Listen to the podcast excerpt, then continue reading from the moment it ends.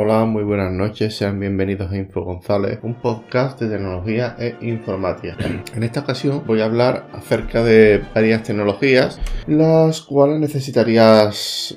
Mucha gente me pregunta, bueno, quiero ser desarrollador web o diseñador web y qué tecnologías debería de saber para empezar a desarrollar mis propias aplicaciones web o desarrollar o crear mis propios diseños en página web. Decide que no es lo mismo diseñar que desarrollar que programar. Para empezar, programar es básicamente hablar, eh, hablar con, a un nivel muy bajo de, programación para programar, para programar en, en, el mundo del desarrollo web tendrías que saber, por ejemplo, PHP sin ningún tipo de framework, sin ningún tipo de ayuda como Composer, etcétera, sino sería un PHP puro. ¿Qué es el diseñador? El diseñador, bueno, vamos a ir por parte. Programador es lo que he dicho yo antes. El desarrollador es quien se dedica a crear códigos, pero se dedica a un nivel un poco menos complejo. Es decir, se dedica a hacerlo, pero empleando frameworks y otras librerías que facilitan la labor de, programación. Es decir, de, que, de generalmente la mayoría de los programadores manejan código ya creado. Es decir, un buen programador es un buen desarrollador, pero un buen desarrollador no tiene por qué ser programador, ¿vale? Y luego está el diseñador, que se dedica a diseñar la interfaz gráfica de la, de la propia aplicación. Normalmente los diseñadores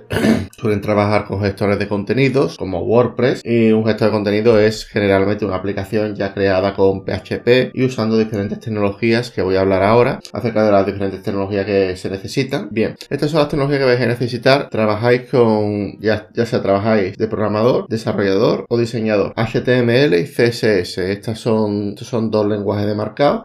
no son lenguajes de programación puro debido a que no son, no tienen sentencias de bucles, no tienen sentencias complejas que, debería llevar cualquier lenguaje de programación, son más bien lenguajes de marcado. Otro lenguaje bastante usado también, esto es del lado del cliente, que es JavaScript. JavaScript es un lenguaje de programación que no tiene nada que ver con Java y que básicamente se utiliza para pedir datos al cliente y comunicarse directamente con el cliente sin recibir nada del servidor. Otro de, las tecnologías que, debemos de, tener en cuenta si queremos hacer, hacer un buen trabajo con JavaScript es manejar un framework de JavaScript que suele que, que se recomienda manejar que es jQuery. Existen otros frameworks como AngularJS entre otras, pero es cierto que, que jQuery es el más estándar de todos los frameworks que hay ahora mismo.